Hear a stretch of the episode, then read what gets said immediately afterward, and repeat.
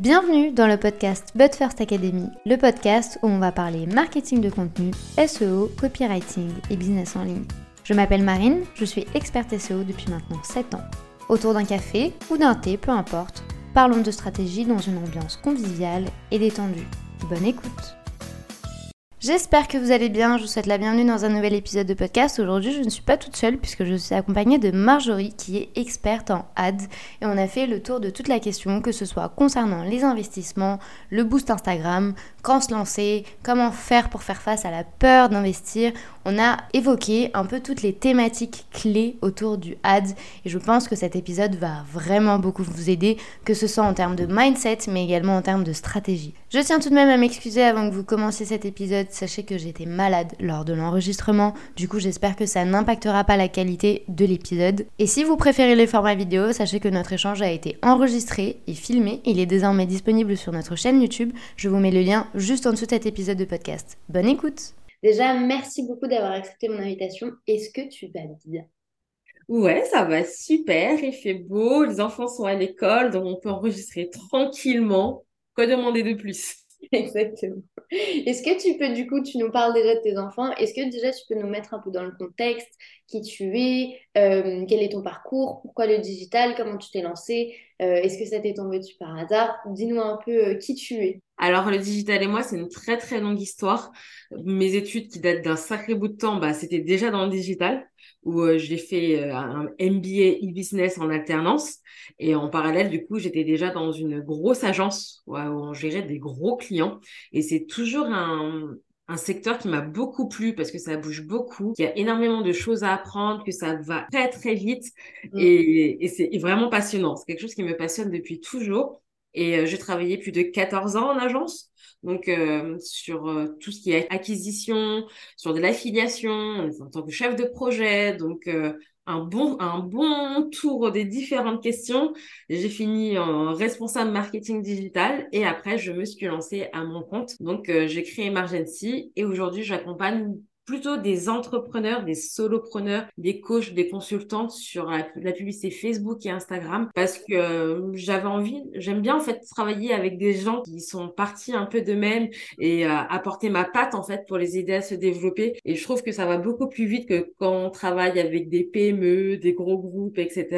Là, on est vraiment dans le vif du sujet et, et voilà, j'adore.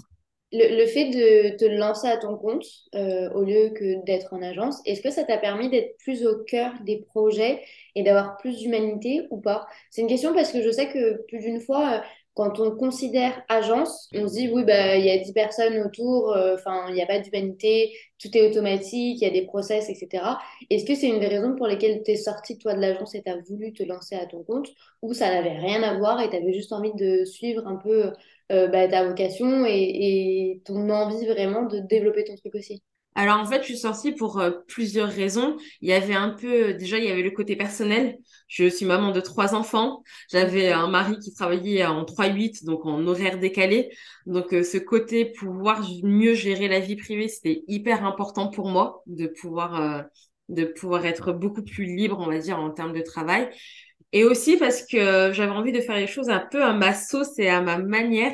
Et c'est vrai que j'ai pu travailler dans des grosses agences, dans des plus petites agences. Et euh, quand dans des grosses, et ben souvent on est dans une, dans une case et c'est très difficile d'en sortir et on n'a pas toute la vision sur le projet.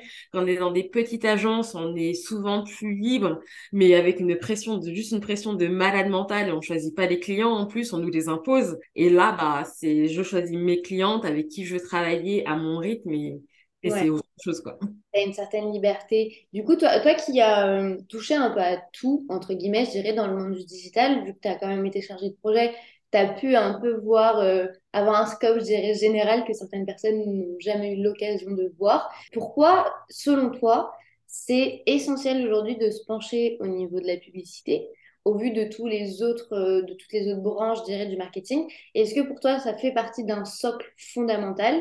Euh, et, pourquoi aujourd'hui il faut impérativement considérer la publicité si par exemple on ne l'a jamais considérée? Alors ça fait beaucoup de questions donc je vais essayer de, je vais essayer de répondre de la façon la plus simple possible.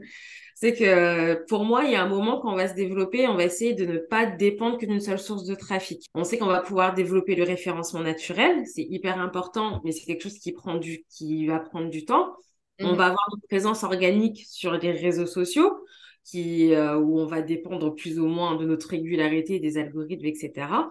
Mais il y a un moment qu'on a envie d'accélérer, qu'on a envie d'aller plus loin, on a envie d'aller plus fort. On a des enjeux aussi, par exemple une offre qui sort sur laquelle on a envie de mettre un gros focus. Bah, la publicité, c'est hyper important. La publicité aussi, ça va permettre aussi de ramener plus de régularité. C'est-à-dire que vu qu'on va dépenser un budget régulier, on est assuré d'avoir d'avoir un trafic, une visibilité du coup régulière et ce qui va permettre aussi ben, de mieux anticiper ben, des ventes à venir, de faire des, des prévisions financières, de mieux se projeter. Et je trouve que c'est très, c'est plutôt simple de penser à la publicité, parce que souvent, genre, on pense que c'est pour des grosses marques ou c'est pour des entrepreneurs à six chiffres, alors que finalement, on n'est pas obligé d'attendre d'avoir atteint ces sommets-là pour pouvoir se pencher sur la publicité. Et ça peut s'adapter à plein de types de stratégies différentes et ça peut s'adapter à tout le monde au final. Mhm. Et avant que du coup on, commence un peu à rentrer vraiment dans le vif du sujet, je dirais, euh, est-ce que tu as quelques définitions en termes de termes, vraiment, de, de mots que l'on va utiliser autour de la publicité? Parce que je sais qu'il va y avoir probablement des gens qui vont nous écouter, qui vont être un peu perdus entre CPL, etc. Est-ce que tu as des éléments avant que l'on commence à parler plus, pas technique, mais à ce qu'on démystifie un peu la pub, à définir pour que ce soit beaucoup plus clair? Oui, alors déjà, quand je vais, parce que des fois, je vais, je vais dire publicité Facebook et Instagram ou Facebook Ads et c'est la même chose. Il faut savoir que la, que la plateforme Facebook permet de faire la publicité et sur Facebook et sur Instagram. Donc, euh, pas de panique, Instagram sera toujours inclus dedans. Après, ça va être plus en termes de stats. Peut-être euh, glisser genre euh, le terme CTR. En fait, parce qu'on a beaucoup d'acronymes en anglais, je suis désolée. CTR, par exemple, c'est click-through rate, en fait, c'est le taux de clic. Donc, c'est le pourcentage de personnes qui vont cliquer par rapport au nombre de fois où la publicité a été affichée. On va voir aussi donc le taux de conversion qui est pour moi fondamental. Donc, euh, c'est sur le nombre de personnes qui cliquent, bah, combien on a d'inscrits ou combien on a de ventes derrière. Ça, ça a des indicateurs très, très importants. Euh, tu l'as dit, donc euh, le CPL, donc ça, c'est le coût par lead. Donc, euh, savoir est-ce que avoir euh, un nouveau contact dans notre mailing list, est-ce que ça nous coûte cher ou pas? Et euh, peut-être on va parler aussi de, euh, on risque peut-être de parler de CAC, ça veut dire le coût d'acquisition. Combien, alors ça se rapproche un peu du coût de ligne, mais c'est plus dans la vente. Combien ça nous coûte en fait d'avoir une nouvelle vente? Ok, génial. Maintenant, du coup, on est tous sur la même base et on va tous partir un peu du même socle en termes de, bah, de discours et de vocabulaire. Euh, la première question que j'aimerais te poser, vraiment, euh, je pense que tu dois la recevoir probablement tous les jours, c'est euh, comment faire face à la peur d'investir? Puisque c'est vrai que plus d'une fois, les gens vont dire Ah oui, mais j'ai pas d'argent à dépenser en termes de pub. Moi, j'aime bien dire que c'est plus un investissement.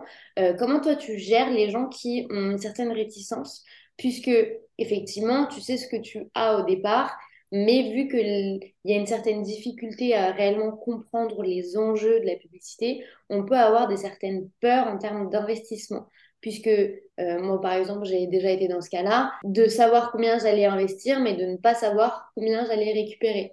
C'est un peu, j'ai un peu l'impression d'avoir euh, la roulette russe face à eux, et on ne sait pas trop, et on fait des tests, on ne sait pas. Comment toi tu fais pour faire face vraiment à cette peur d'investir quand tu es euh, avec des projets clients ou que c'est sur une phase initiale et que tu dois convaincre la personne de passer en ads ou euh, s'il faut du coup augmenter par exemple un budget ou quelque chose comme ça, comment tu gères la situation? C'est vrai que quand tu, comme, euh, tu, comme tu l'as dit, pour moi, ce n'est pas une dépense, c'est vraiment un investissement business. Au même titre qu'on va faire un accompagnement, une formation ou une formation en ligne, où on va peut-être pas forcément voir tout de suite le retour sur investissement. Après, un des leviers qui aide beaucoup, c'est de pouvoir se projeter. Souvent, la peur, elle vient du fait qu'on ne sait pas ce qu'on peut gagner en investissant de l'argent, en investissant 50, 100, 200, 300. On n'a aucune idée de ce qu'on peut gagner derrière.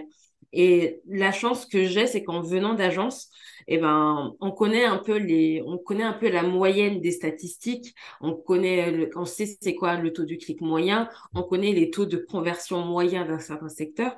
Et on est capable, du coup, de faire des projections. Alors, au début, qui restent des hypothèses qui permettent d'affirmer, genre, euh, en dépensant tant d'argent, vraiment, si tout se passe bien, on devrait gagner tant. Mais après, ces projections, elles vont être affinées bah, quand on va lancer la campagne, où là, bah, du coup, on aura les vrais stats de notre campagne, on aura le vrai taux de clic et le vrai taux de conversion. Et là, on pourra, on va dire, mettre à jour ces estimations pour savoir où on va, où et est-ce qu'on va être rentable ou pas, et pour pouvoir mieux continuer. Mais ça aide beaucoup en fait, tu navigues pas à l'aveugle sans GPS, tu as quand même une base, un minimum de projection, de savoir à peu près, même effectivement, ça va pas être à l'euro près, mais tu sais toujours un peu combien tu vas gagner après par la suite, n'est-ce pas? C'est ça, c'est-à-dire que nous, on a toujours des indicateurs clés, donc on, est, on se met des, mesures, à atteindre. Et euh, après, ben, on va, dans l'équation, on va intégrer ben, le prix on va dire, le prix des offres, parce mmh. qu'effectivement, c'est une variable hyper importante.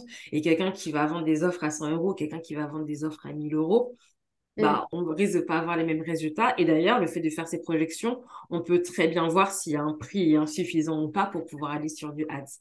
Ok, très bien. Et euh, quelles sont du coup les, les erreurs que toi tu as pu constater, puisque c'est vrai qu'il y a aujourd'hui quand même pas mal de personnes qui n'ont plus peur, qui se sont lancées. Quelles sont toi les erreurs que tu recommandes d'éviter pour être sûr après, on n'est jamais réellement sûr, mais pour mettre toutes les chances de son côté pour que la publicité ait du succès Alors déjà, il y a beaucoup de personnes qui vont euh, confondre les posts sponsorisés et la publicité. Et ça, c'est la première erreur. Parce que les posts publicités, bah, c'est quand on a les boosts sur Insta et sur euh, Facebook, où en général, on va mettre 5, 10, 15 euros, on va booster notre post pour avoir plus de visibilité. Et ça, ce n'est pas vraiment la publicité. Pour une raison très très simple, quand on va la publicité, déjà on doit passer par le business manager. Il va avoir euh, y avoir un code qui va être posé sur le site. On va être capable du coup d'analyser les retours, les conversions, chose qui n'est pas possible quand on fait des boosts. On va pouvoir tester plusieurs audiences en même temps plusieurs visuels en même temps, on va pouvoir créer, on va dire, plusieurs variantes. Avec les boosts, et ça, avec les boosts, on ne peut pas. Donc ça, c'est la première erreur. La deuxième erreur qui arrive très très souvent, c'est qu'on met de l'argent au hasard et on se définit pas d'objectif. Et du coup, on ne sait pas quoi regarder, on ne sait pas du coup si, notre, si ça a marché ou si ça n'a pas marché. Si on attend plus de visibilité, on va regarder les impressions. Si on se dit on veut du trafic, on va regarder le nombre de clics. Si on veut des inscrits, on va regarder le nombre de leads. Mais si on ne sait pas ce qu'on attend, on ne sait pas ce qu'on va regarder. Et du coup, on ne saura pas si ça va marcher ou pas. Et ça arrive très très souvent. Et la troisième erreur aussi, du coup, ça va être de dépenser un budget qui n'est pas du tout en accord avec les objectifs qu'on a en tête. On va par exemple quelqu'un qui va se dire je veux 500 inscrits à mon événement mais qui va dépenser 20 euros. Thématiquement parlant, c'est impossible. Ça ne marchera pas. Ok. Donc toi, tu calcules toujours un minimum à investir. Est-ce que par exemple, je sais pas, on a souvent la croyance de se dire euh, il faut au moins que j'ai, euh, je sais pas, un budget de 1000 ou 1500 euros pour de la pub. Est-ce que c'est vrai ou est-ce qu'il y a quand même un minimum à respecter pour quand même réussir à avoir des résultats ou c'est vraiment euh, par projet, il est possible qu'une personne qui investisse 20, 20, ou 50 euros ait des résultats quand une autre personne, quand elle va investir 1000, bah, ça va dépendre des objectifs. Alors, c'est vrai que sur le principe, alors il n'y a pas d'engagement de durée et il n'y a pas vraiment de budget minimum. Mais ça, c'est sur le, mais ça, c'est sur le principe. Mais en vrai, si on veut qu'il si on veut un minimum de retour sur investissement, effectivement, il va y avoir un minimum de budget à mettre sur la table. Et par exemple, quand on parle de 50 euros, si on, si, on se, si on se base par exemple sur un CPC moyen de 50 centimes, ça, ça représente 100 clics. Et 100 clics, c'est pas énorme. Donc euh, quelqu'un qui voudrait euh, vendre son offre, on considère un taux de conversion par exemple de 2%, ça voudrait dire que sur 100 clics, c'est deux ventes. Donc déjà, ça va pas changer la face du monde. Et ça, c'est dans le cas de figure où la personne vend. Parce qu'on n'oublie pas qu'en pub, on parle en plus à une audience qui est froide et qui ne nous connaît pas, c'est pas notre audience habituelle. Donc les taux de conversion ne sont pas forcément les mêmes que ceux qu'on peut avoir sur notre site internet ou en organique. Et ça, il faut le prendre en compte aussi. Ok, très bien. Tu parlais des boosts et j'aimerais du coup revenir euh, sur ce que tu disais. Est-ce que je sais que du coup on n'est pas réellement considéré comme de la pub et comme une stratégie pub parce que bah, pour en avoir déjà fait, mais bon, je t'ai déjà confessé que c'était une erreur. Euh, donc, ça va, j'ai pas honte. Quelles sont, selon toi, les erreurs à éviter en termes de boost? Parce que c'est vrai que plus d'une fois, on va avoir ces boosts sur Instagram. Comment faire pour éviter de tomber un peu dans ces travers-là? Est-ce qu'il vaut mieux, du coup, mettre en place une mini stratégie de publicité à travers le business manager plutôt que faire le boost? Même si c'est que 20 euros, Qu'est-ce que toi, tu recommanderais pour une personne qui veut gagner en visibilité? Parce qu'effectivement, le boost Instagram, tu as un clic et c'est bon. Sauf que par derrière, c'est vrai que le retour sur investissement, ben, pour moi, pour l'avoir déjà essayé, c'est zéro. Donc, comment tu fais toi et qu'est-ce que tu recommanderais aux gens? Est-ce qu'il faut les arrêter? Ou est-ce qu'il faut les continuer mais avec une stratégie derrière?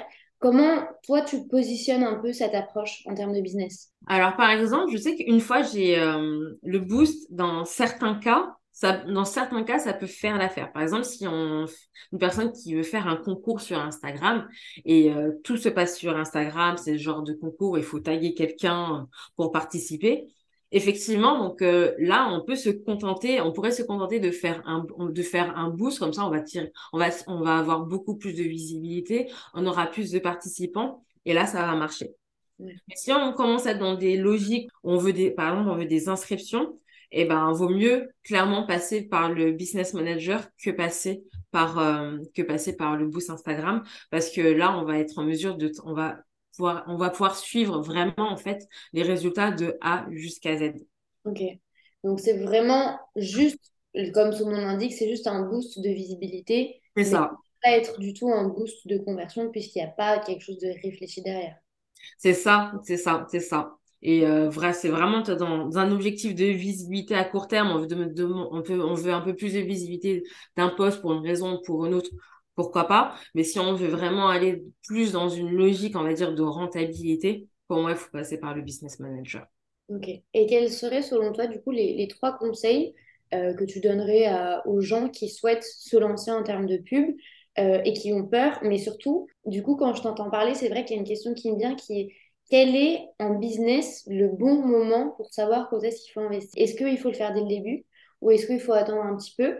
Euh, Comment ça se passe et du coup, quand est-ce qu'on se lance? Alors, euh, dès le début, dans la plupart des cas, ce sera un peu prématuré parce que euh, pour l'avoir vécu, être passé par les débuts et avoir euh, être en contact avec beaucoup d'entrepreneurs, je sais qu'au début, tout est un peu flou. C'est-à-dire que on est là, on est motivé, mais le positionnement est flou, notre cible est floue, notre offre est floue et du coup, ça va se ressentir dans le résultat pub.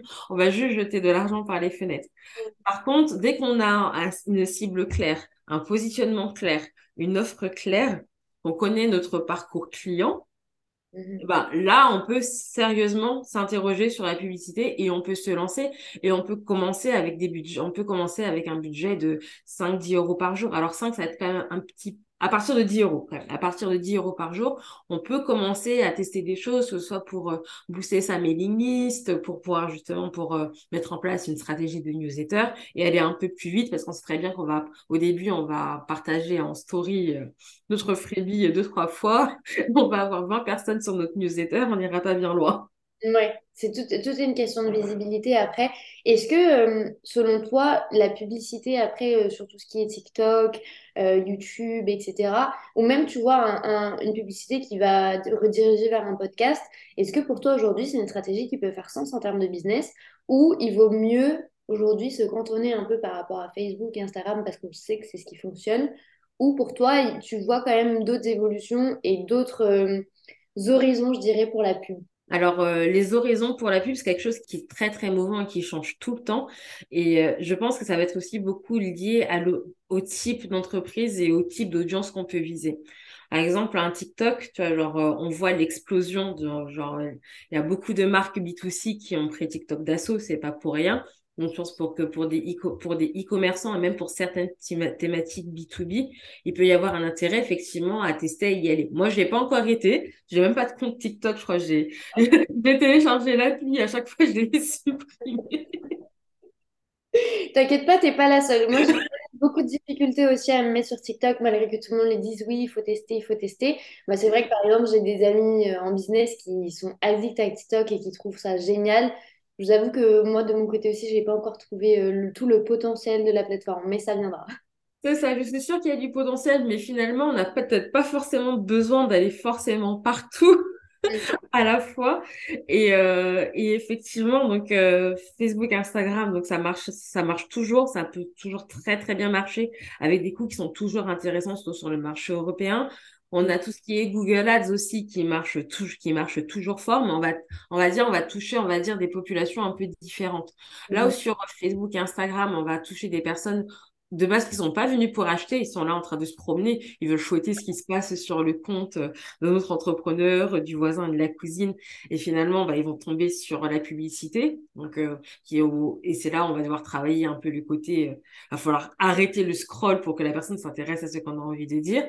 Sur Google, c'est plutôt des gens qui sont des intentionnistes, qui ont déjà une intention de recherche, une intention d'achat et qui cherchent quelque chose de précis. Et le fait de remonter du coup d'avoir des annonces Google Ads, bah, ça permet de capter des gens qui sont prêts à acheter. Donc, on est dans des stratégies un peu différentes. Mais ce que tu disais, par exemple, par rapport à euh, pousser un podcast, ça peut être une stratégie. Mais là, on va se dire que on va peut-être pas regarder directement les ventes parce que ce sera pas possible, mais ça peut être dans, dans, une stratégie de visibilité. On veut pousser son podcast, on veut booster le nombre d'écoutes et on sait qu'on va faire rentrer les personnes dans notre univers par le biais du podcast. Et après, bah, on va essayer du coup de les faire migrer sur autre chose, par exemple en mettant le lien de la newsletter dans la description du podcast. Donc après, ils vont recevoir notre séquence email et après, ils vont acheter. Ouais, en fait, la pub, elle est assez versatile, je trouve, en termes d'objectifs, parce que du coup, où tu as un objectif assez communautaire et, et tu veux vraiment développer les gens autour de, ton projet, ou tu vas avoir une stratégie de visibilité, du coup, juste avec des mini-boosts pour des concours, ou tu vas avoir des tunnels vraiment de conversion spécifiques pour booster les ventes ou pour booster les leads, du coup, euh, bah, les prospects de, votre business. Je trouve que c'est assez... Euh, il y a un panel quand même assez large en termes de, stratégie et d'objectifs mais surtout de résultats possibles. Et c'est aussi une des raisons pour lesquelles j'avais aujourd'hui envie qu'on parle de publicité, puisque je pense que en 2023, vraiment en termes de visibilité, on ne peut plus euh, se limiter à l'organique. Et ça peut paraître très contradictoire ce que je dis, puisque moi je fais du SEO et je sais que c'est possible d'avoir de la visibilité uniquement sur Google. Néanmoins, quand on a une cible qui est très présente sur les réseaux sociaux, bah, malheureusement, sur SEO Google, il n'est pas pris en compte. Et c'est aussi pour ça, du coup, que j'avais très envie que, que, tu nous échanges euh, tout ça. En termes de, de conseils, pas techniques, parce que pour moi, la technique, il faut passer à l'action, sinon tu n'arriveras jamais à savoir un peu comment faire. Euh, mais est-ce qu'il y a quand même trois, quatre éléments à savoir avant de se lancer? Euh, Est-ce qu'il y a des critères à prendre en compte en termes techniques? Euh, Par exemple, installer le pixel ou, bah, je sais pas, la photo, la vidéo. Est-ce que le format vidéo marche plus, que le format photo? Moi, j'en ai vu plusieurs fois, tu vois, sur Facebook, des e-commerce où tu vois la meuf parler, etc. Elle te fait un, un topo, une espèce de tutoriel. Et au contraire, j'ai déjà vu juste des photos euh, qui sont très jolies, mais juste des photos pour présenter le produit ou pour présenter euh, le service. Est-ce qu'aujourd'hui, il y a quand même une certaine technique à savoir pour se lancer ou euh, c'est quand même assez freestyle, malgré que j'aime pas trop ce terme, assez accessible, je dirais. Alors, ça peut rester accessible, mais il y a quand même effectivement des incontournables. Par exemple, tu l'as dit, donc installer le pixel, parce que si on le fait pas, on va naviguer à l'aveugle, et c'est dommage parce que ça nous permet de collecter de la data. Donc, euh, ce qu'on va, c'est ce petit morceau de code, du coup, à, à poser sur notre site qui va permettre à Facebook de remonter les informations dans le back-office. Après, tu vois, ce qu'il faut pas hésiter, c'est, ce qui est important, c'est vraiment l'approche test and learn. C'est-à-dire qu'on va voir, on peut se faire des projections, des estimations, mais finalement, il y a que cette approche test and learn qui va vous permettre de valider les différentes hypothèses et on va avancer par étapes, tout simplement, et pas genre juste en se fiant à son doigt mouillé. Ce que le web m'a appris, c'est que c'est on a toujours des fois on se dit ah ça c'est bien ça va marcher ça c'est pas où ça va pas marcher et on a toujours des surprises. Et euh, donc il faut pas y avoir il faut pas avoir d'a priori et laisser vraiment les stats en fait décider et l'audience décider. Donc euh, on va souvent avoir tendance à avoir plusieurs audiences en même temps justement pour pouvoir tester quelle est l'audience qui répond le mieux à notre offre et le moins cher. Ce qui va le trafic va nous coûter le moins cher. Et euh, tu disais sur les visuels aussi, tu vois, quand je lance une campagne, j'ai toujours plusieurs visuels que je vais tester pour pouvoir comparer. Parce que d'un visuel à un autre, des fois, on peut avoir des résultats x2, x3, alors qu'on a exactement le même texte et les mêmes mots dessus. Donc, on voit que le visuel, c'est hyper important en publicité. Et par rapport à la vidéo, bah, clairement, par exemple, la, la cliente avec qui je travaille actuellement, bah, on a intégré du coup euh, une vidéo qu'elle a filmée en plus à l'arrache avec son téléphone. Donc, pas quelque chose d'hyper monté, d'hyper forcément d'hyper beau gosse, etc. Et ben finalement, bah, on, a, on a multiplié le taux de clics par deux par rapport à ces créas statiques. Ouais, donc en fait, ça va dépendre. Effectivement, moi, j'aime bien le dire que euh, une stratégie qui fonctionne chez quelqu'un peut ne pas du tout fonctionner pour votre projet parce qu'il n'y a pas la même cible, parce qu'il n'y a pas la même offre, parce qu'il n'y a pas le même discours, parce qu'il n'y a pas les mêmes valeurs, même la même identité. Donc, c'est vrai qu'il faut toujours s'adapter. Euh, et si, du coup, tous ces éléments techniques et la peur d'investir, etc., envahit un peu les gens qui nous écoutent aujourd'hui. Euh, il est possible de travailler avec toi puisque toi, du coup, tu accompagnes, comme tu l'as dit au début, euh, des entrepreneurs, des solopreneurs qui ont vraiment envie de développer leur business à travers la pub. Euh, comment tu peux, est-ce que tu peux nous dire comment tu fonctionnes? Est-ce que tu as des packs? Est-ce que tu as des formations? Est-ce que tu as des coachings? Est-ce que c'est un peu, moi je le sais, donc du coup je te pose la question. je, prends et, et je, je, te laisse faire et tu gères tout. comment ça se passe un peu chez toi? Effectivement, du coup, j'ai euh, une offre où euh, mes clientes en fait me délèguent 100% de la publicité Facebook parce qu'elles ont envie de se concentrer tout simplement sur leur cœur de métier, qu'elles n'ont pas envie de s'embêter avec avec la technique, tout ça, tout ça. Donc c'est un accompagnement aussi qui est stratégique et opérationnel. En fait, je suis pour elles leur soutien stratégique et opérationnel. Donc on va définir une stratégie par rapport, on va fixer des objectifs pour savoir où est-ce qu'on veut aller et ces objectifs-là, bah, je vais les traduire techniquement dans, le paramétrage de ou des, des différentes campagnes m'occuper donc de la création des audiences, de, des visuels aussi, de la création des visuels, lancer les campagnes. On fait notre petit point de demi-étape pour voir euh, où est-ce qu'on en est, parce que parce qu'il y a qu'une fois que c'est en que c'est en ligne qu'on peut voir euh, si on prend une bonne direction ou pas. Donc je vais gérer tout ce qui est les optimisations qui font qu'on va se rapprocher du coup de, de nos objectifs, ou les atteindre ou les dépasser en fonction en fonction en fonction des cas de figure. Et euh, ce que j'aime dire, c'est que la publicité Facebook, c'est que ça dépend pas aussi que du paramétrage de Facebook. C'est-à-dire qu'il y a d'autres éléments, tous les éléments qui sont autour sont hyper importants. Par exemple, la landing page. Qui est, mm. qui, qui est hyper importante, c'est-à-dire qu'on peut avoir une pub le plus optimisée possible, mais si la page d'inscription ça ne convertit pas, bah là c'est là les actions à prendre c'est sur c'est sur ça sur cette page là ça peut être sur une séquence email aussi derrière qui peut ne pas te convertir, donc sur lesquels on peut avoir un regard extérieur. Donc finalement, tu vois, c'est sur ce côté-là qu'on va avoir vraiment tout l'ensemble stratégie parce que je vais pas juste m'arrêter à la pub en elle-même, mais je vais aussi regarder ces périphériques qui sont hyper importants. Ouais, et c'est bien que tu le mentionnes parce que c'est vrai qu'on a tendance à penser que c'est la pub qui vend. Et, euh, et, moi, je le dis tout le temps, la pub, elle vend pas. La pub, elle met en lumière votre produit, votre offre, votre accompagnement, tout ce que vous voulez. Mais ce qui va vendre réellement, c'est votre page de vente. Et je trouve ça génial que tu puisses mentionner le fait que de ton côté, tu vas également euh, avoir un œil extérieur, conseiller, euh, mettre en avant vraiment les éléments qui doivent être modifiés pour être sûr que bah, quand on va avoir un bon boom de visibilité, tout ce qu'il y a derrière après a toutes ses chances de fonctionner. Donc je trouve que c'est très important de voir tout ça comme un, comme un ensemble. Exactement. Pour moi, la pub, c'est pas un élément isolé, c'est vraiment une partie intégrante de tout un écosystème digital. Et pour un exemple tout bête, hein, genre, euh, on peut collecter plein de leads, mais si derrière, il n'y a pas de séquence de bienvenue, on n'envoie pas de newsletter, on ne vendra rien, on n'en fera rien.